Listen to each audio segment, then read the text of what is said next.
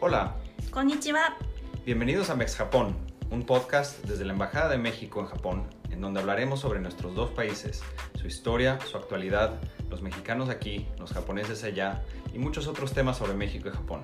Acompáñenos.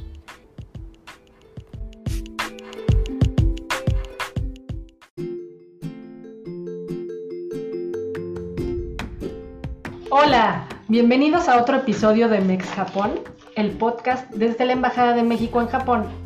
Yo soy Valeria Solís, en la sección de Diplomacia Cultural y Digital. Gracias por escucharnos. El doctor Alfonso Garduñe Arzabe es un antropólogo mexicano que vive en Japón desde hace nueve años y ya nos contará cómo llegó a este país y concretamente a Osaka, en donde reside actualmente.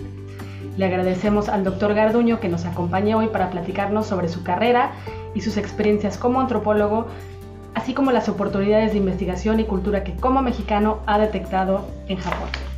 Para conocerlo mejor, les platicamos que Alfonso es originario de la Ciudad de México y es licenciado en arqueología por la ENA. Tiene otra licenciatura en historia por la UNAM, en donde también obtuvo la maestría y el doctorado en estudios mesoamericanos. Tiene un postdoctorado en historia del arte en el Instituto de Investigaciones Estéticas de la UNAM y ha tenido estancias de investigación en la Universidad Autónoma de Madrid, España y la Universidad de Sofía en Tokio.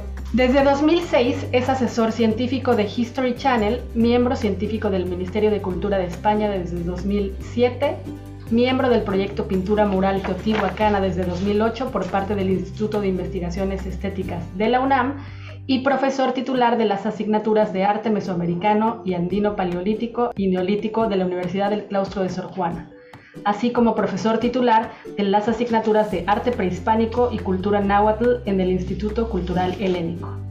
Es investigador invitado de la Universidad de Kioto, Japón, desde 2017. Te agradecemos, Alfonso, estar con nosotros hoy para platicarnos sobre tus experiencias en Japón. Para comenzar, Ah, perdón. No, no, adelante, adelante. Bienvenido. Al, al contrario, muchísimas gracias por la invitación. Primero, obviamente, gracias por su gentileza y por el espacio. Muy amables. Para comenzar, cuéntanos, Alfonso, ¿cómo inició tu interés en la antropología, la historia de México y el arte mesoamericano? Bueno, mira, pues todo comenzó cuando era niño y mi familia y yo vivíamos en la casa de mi abuela materna, ¿no? que tenía una casa enorme, muy grande, con un gran jardín y un corral. Todo esto en mi natal Azcapotzalco, en el Distrito Federal. Entonces, pues cada vez que se hacía una, pues un- una excavación para alguna plan, para trasplantar cualquier cosa eh, o, o- o para hacer una, una, un agujero para la composta, por ejemplo, pues nos encontrábamos con cosas porque, bueno, después me enteré que la casa de mi abuela estaba sobre una zona arqueológica. Entonces, a partir de ese momento, pues imagínate para mí la gran emoción de encontrar cerámica, encontrar huesos, encontrar un montón de cosas y bueno, pues eso me fascinó. Me intrigó desde que yo tenía, no sé, ocho años, nueve años. Y empecé a, a- a buscar del por qué ahí abajo de la casa de mi abuela, pues encontrábamos esas cosas. Entonces, fue como empecé a, a- indagar en la biblioteca, empecé a platicar con gente y bueno, pues me enteré de muchas cosas que realmente me empezaron a, a conmover, eh, vaya, hasta los tuétanos de, de saber que abajo de la casa pues estaba una cultura muerta ahí abajo. Pues el de hecho de, descu- de descubrir todo eso, pues fue obviamente un gran impacto que después obviamente me sirvió en mi carrera más adelante. Eso fue mi primer Wow, qué increíble. Y de ahí pues te encarreraste, ¿no? Ya sabías a una temprana edad lo que ibas a estudiar y, y tu perfil profesional. Me parece, la verdad es que es increíble, ¿no? Todavía poder hacer eh, eso, recordar una infancia y jugar con cosas, bueno, descubrir cosas, ¿no? Con Sí. el mundo real. ¿Cuáles consideras que han sido tus principales influencias o inspiraciones en cuanto a antropología y arte mesoamericano? Mm, Pues mira, yo creo que, mm, pues mira, para empezar,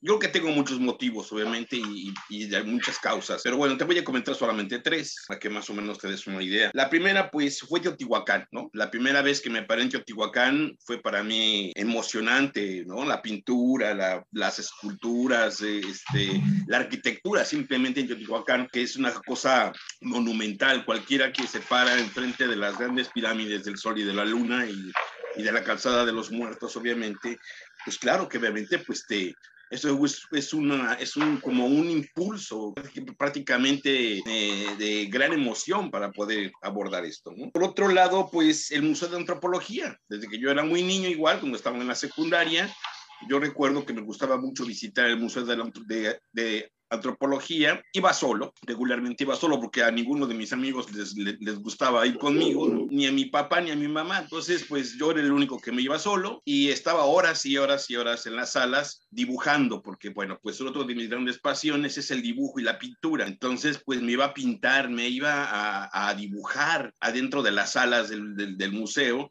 y a veces me caía la noche hasta que me corrían prácticamente del Museo de Antropología, imagínate nada. Y otro gran aliciente, otro gran impulso, yo creo que uno de los más eh, sólidos en mi vida fue el hecho de, contar con una abuela. Yo tenía, eh, tuve en mi, en mi gran gusto y placer una abuela paterna que era una mujer con muchos conocimientos en tradiciones y costumbres y que además pues colocaba una ofrenda impresionante el Día de Muertos. Tanto así que la gente de la colonia donde ella vivía, pues la visitaba, visitaba, ella siempre tenía la puerta abierta para, para vivos y para muertos. Entonces, imagínate para, para mí el impacto ver eso desde que era muy niño, ver la gran ofrenda y ver, el, pues te digo, los conocimientos de mi abuela, porque mi abuela era muy docta en este, tradiciones y, y cosas así. Entonces, yo creo que fueron mis tres puntos de anclaje para que me convirtiera en antropólogo, ¿no? En este caso. ¡Wow!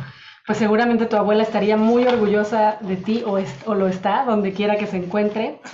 Eh, cuéntanos también cómo llegaste a ser asesor del History Channel, ¿no? Yo creo que es el sueño de, de muchos poder llegar a transmitir toda esta información y también cómo llegaste a ser miembro científico del Ministerio de Cultura en España. Bueno, mira, del primero, del History Channel, bueno, durante mucho tiempo yo estuve trabajando arqueología experimental. Es el hecho de desarrollar instrumentos o utensilios eh, que se encuentran en las excavaciones, reproducirlos y probarlos. De ahí también, obviamente, pues enlaza con lo que yo estuve haciendo en España, porque yo estuve prácticamente haciendo una un estudio acerca de arqueología experimental, de cómo me podían instruir ellos para desarrollar esa arqueología experimental, porque en México pues apenas está prácticamente, es, una, es un tipo de, de, investigación que aunque ya lleva algunos años, pues los que llevan la cabeza es la gente que está en Europa, sobre todo, por ejemplo, en la Universidad de en, en Madrid, por ejemplo, ¿no? Eh, la Universidad Autónoma de Madrid, pues es uno de los grandes pioneros en Europa con respecto a eso. Entonces me fui allá,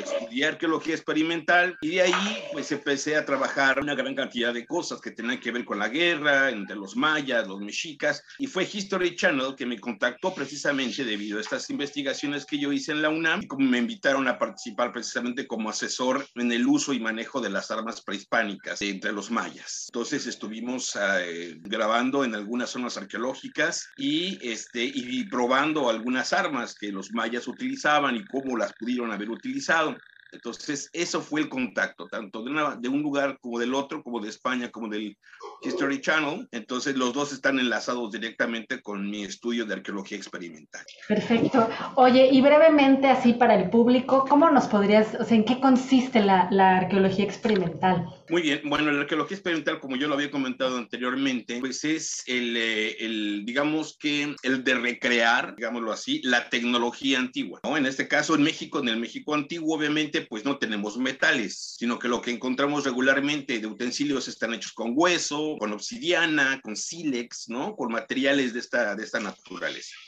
Entonces de ahí es el, el recrear estos instrumentos, por ejemplo, una punta de lanza, una punta de flecha, una raidera, que son instrumentos para la agricultura, y cómo a través del estudio de estas piezas, a través del, del estudio de, estas, de esos instrumentos, ¿no? de cómo se tallaban, de cómo se pulían, ¿no? de cómo se les abrazaba con, con, con arena, etcétera, etcétera, ¿no? a partir de esos estudios que tú haces a nivel microscópico, por ejemplo, tú los puedes reproducir. ¿no? Hay gente que es experta, por ejemplo, en la talla de obsidiana o en la talla de sílex o de pedernal en México y que pueden reproducir perfectamente un instrumento tal y como se usaban hace 500 o 600 años. A partir de eso entramos los arqueólogos experimentales, que además, bueno, tenemos la, la, la, la necesidad de aprender cómo se tallan o cómo se hacen los instrumentos y probarlos, por ejemplo, ¿no? En este caso, si yo encuentro arqueológicamente un hueso con unas ciertas marcas, yo quisiera saber con qué se hicieron esas marcas de ese hueso. Bueno, pues yo reproduzco ese instrumento y veo microscópicamente las marcas y las comparo. Es como algo así como una cuestión de medicina forense, digámoslo así.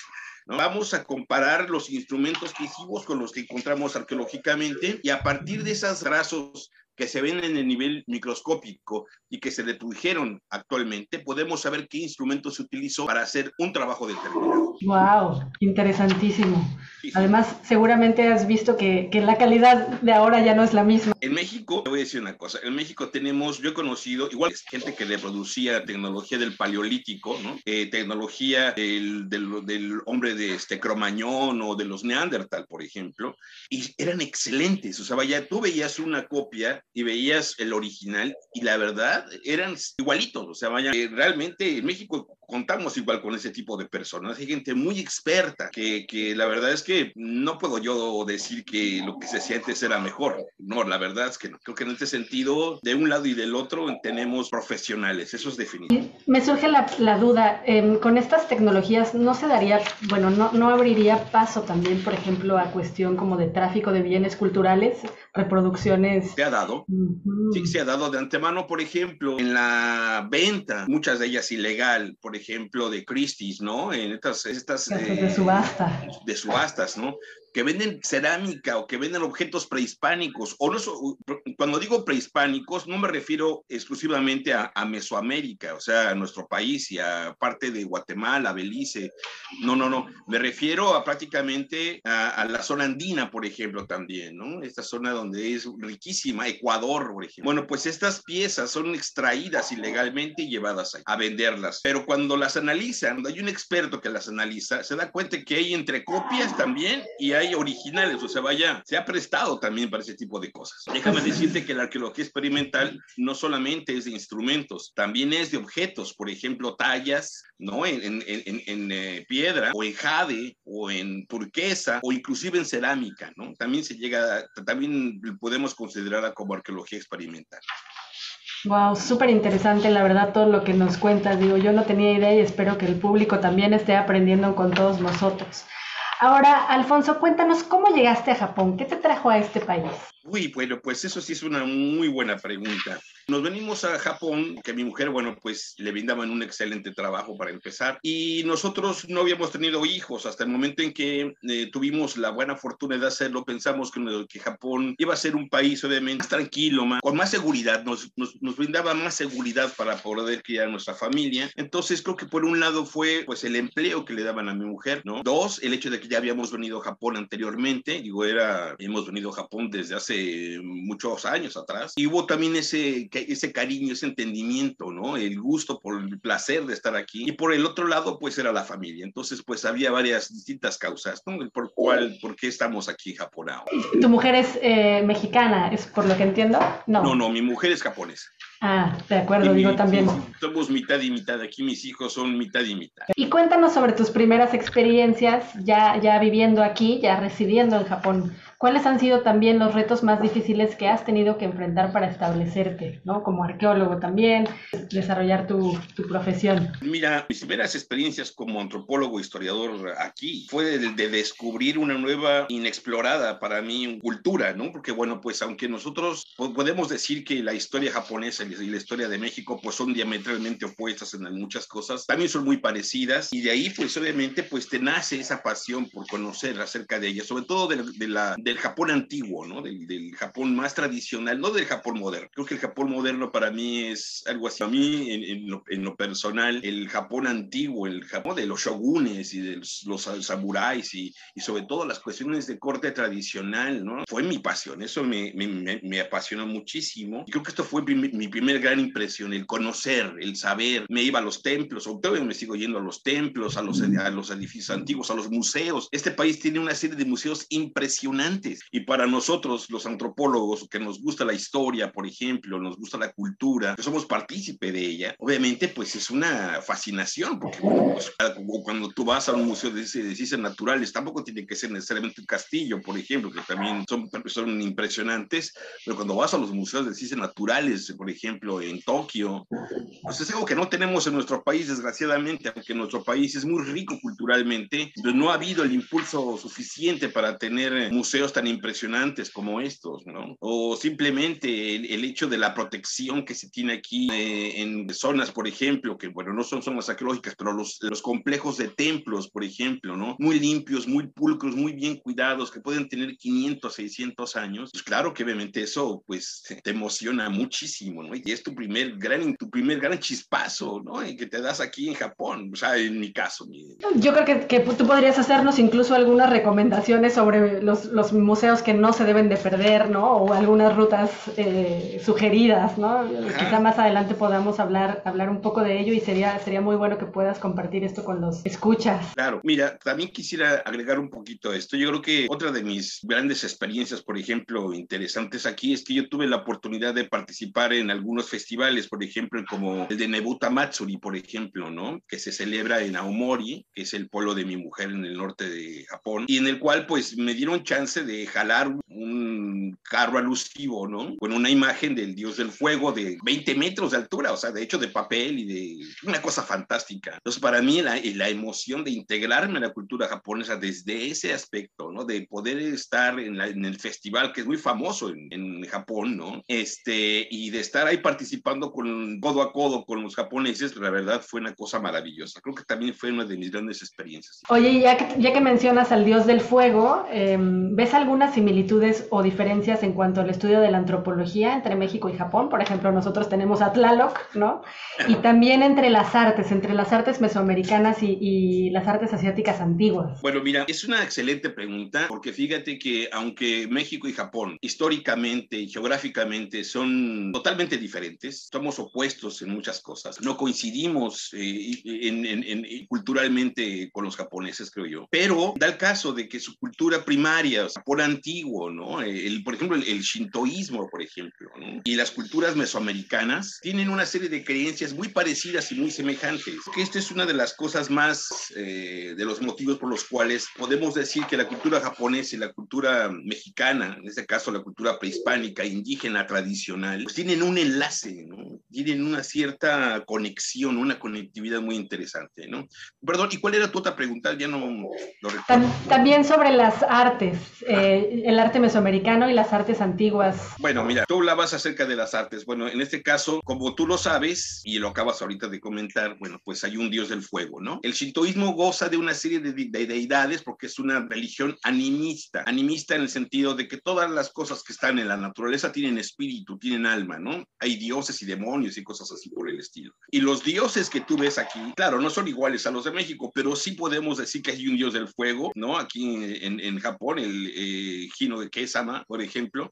Pues tenemos al, al huehueteo prehispánico, por ejemplo, ¿no? Y así puedes hacer una, una analogía tanto de una cultura como de la otra y te puedes dar cuenta de que hay una gran semejanza. En lo artístico, mira, por ejemplo, no sé hasta me viene a la mente, el color rojo en Mesoamérica es un elemento simbólico muy importante que está relacionado con la vida, con la naturaleza, con la realeza. Por eso es que muchas ciudades, por ejemplo, en el área maya eran de color rojo y también obviamente pues que destacaban ante el follaje de la selva. Y aquí en Japón, qué cosa más interesante que los templos regularmente son de color rojo, que el rojo también es un, un elemento simbólico muy importante en el shintoísmo. Entonces, creo que podemos decir que de alguna manera sí llegan a encajar algunas cosas con las que tenemos en México y las que vemos en Japón. O sea, culturalmente, aunque son opuestas, en el sentido de que son diferentes, no comparten muchas semejanzas, sí dentro de esa estructura antigua, tradicional, sí observamos esas características. Podemos hacer una analogía,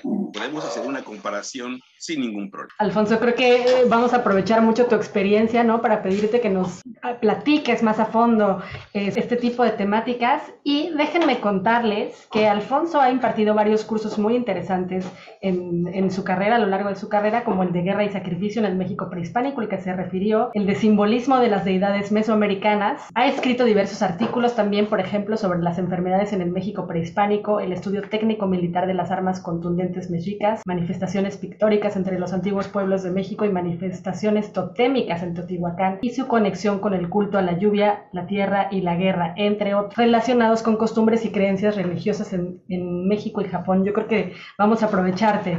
Justamente para, como parte de, del aprovechamiento de todo este conocimiento, eh, próximamente Alfonso nos presentará un ciclo inicial de dos conferencias que se enmarcarán en los festejos del Día de Muertos. Aprovecho yo aquí para hacer el comercial y una de las conferencias, la primera, será sobre los elementos de la ofrenda que tenemos contemplado eh, que se transmite el 29 de octubre y la otra sobre el, la analogía entre el Día de Muertos en México y la costumbre tradicional del Obón en Japón. Alfonso, ¿qué nos podrías adelantar de lo que nos compartirás en esas conferencias? La primera conferencia que vamos a ver precisamente que tiene que ver con los elementos de la, de la ofrenda tradicional en México. Podríamos abordar una gran cantidad de elementos, ¿no? De, podemos inclusive de hablar de una evolución de la, de la misma ofrenda desde la época prehispánica hasta el México contemporáneo. Lo que vamos a abordar en la primera conferencia es esta serie de elementos que se han incorporado a lo largo del tiempo en las ofrendas actuales, en las ofrendas contemporáneas en México, tanto simbólicamente como gastronómicamente. Como sabemos bien,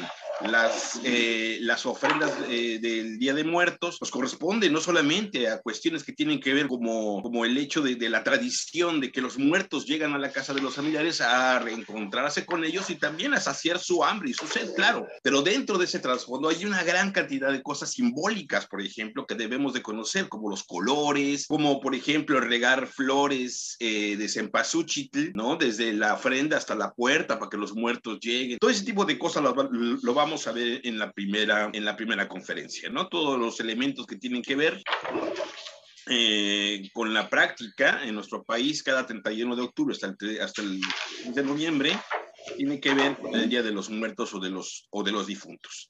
La segunda conferencia, eh, que tiene que ver con el obón, ¿no? Y eh, su semejanza con, la, con el Día de Muertos, pues ya lo había comentado un, hace un rato, aunque, aunque nuestras dos tradiciones son culturalmente distintas y alejadas históricamente, pues podemos decir que dentro de ese trasfondo, dentro de esas dos culturas, hay un trasfondo de las dos tradiciones que comparten semejanzas, ¿no? ¿Cuáles son estas semejanzas? Bueno, pues las descripciones que vamos a ver, por ejemplo, acerca de cómo se tratan los muertos, cómo se tratan los espíritus cuando llegan a, a, la, a, a, la, casa de los familiares, por ejemplo, ¿no? Lo que se les da de comer, el rito de ir al panteón, por ejemplo, ¿no? Para visitarlos, para limpiar la tumba. Inclusive, bueno, pues está el, el hecho de que, bueno, pues el, el, el, tipo de ofrendas que se le dan al muerto en Japón, por ejemplo, que tiene que ver con comida y tiene, que también incluye sake. En, en México es igual. En México, bueno, tenemos los no iguales, no son los mismos elementos, pero sí podemos decir que tenemos analógicamente algo semejante, ¿no?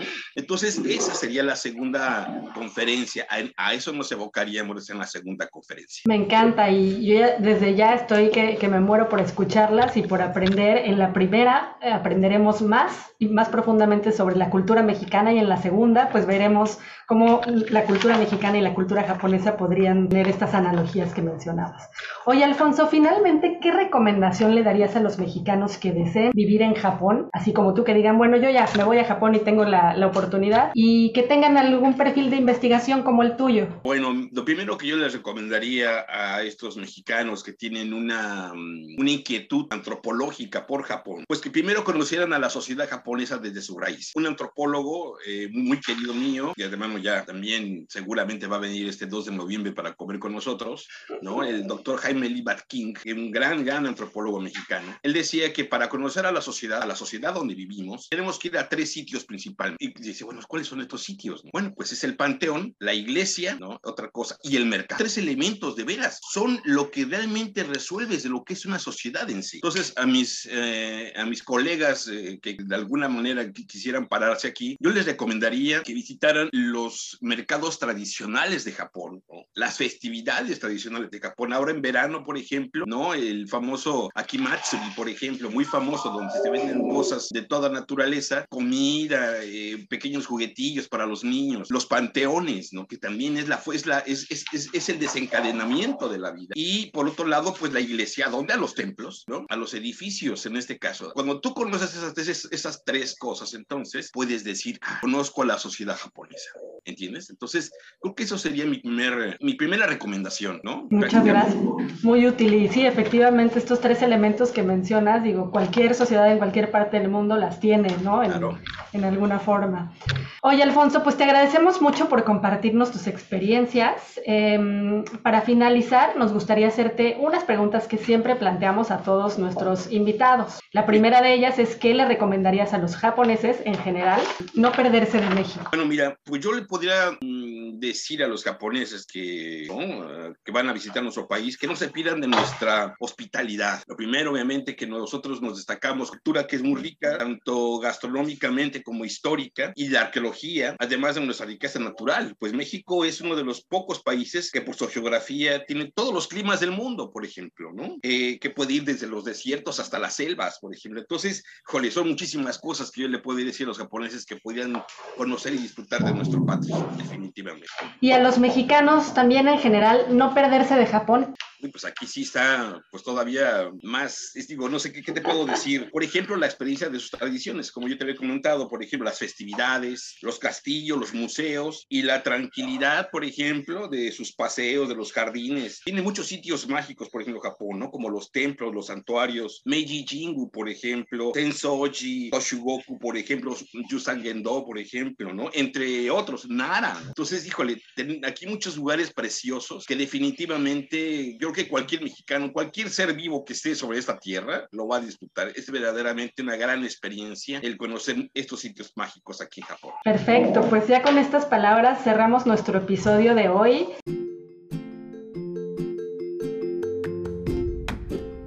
Muchas gracias Alfonso y a todas las personas que nos escuchan y nos siguen por Spotify y YouTube.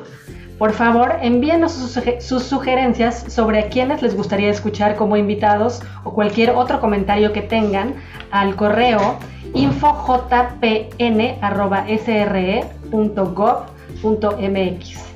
Denle like a nuestro podcast en Spotify o en YouTube y compártanlo con todas las personas interesadas en, en la amistad entre México y Japón y, por ejemplo, en la arqueología Em, los esperamos en todos los episodios que producimos de manera alternada cada semana en español y en japonés. No dejen de escucharnos y no se pierdan el ciclo de conferencias del doctor Alfonso Garduño próximamente. Sayonara. Muchas gracias.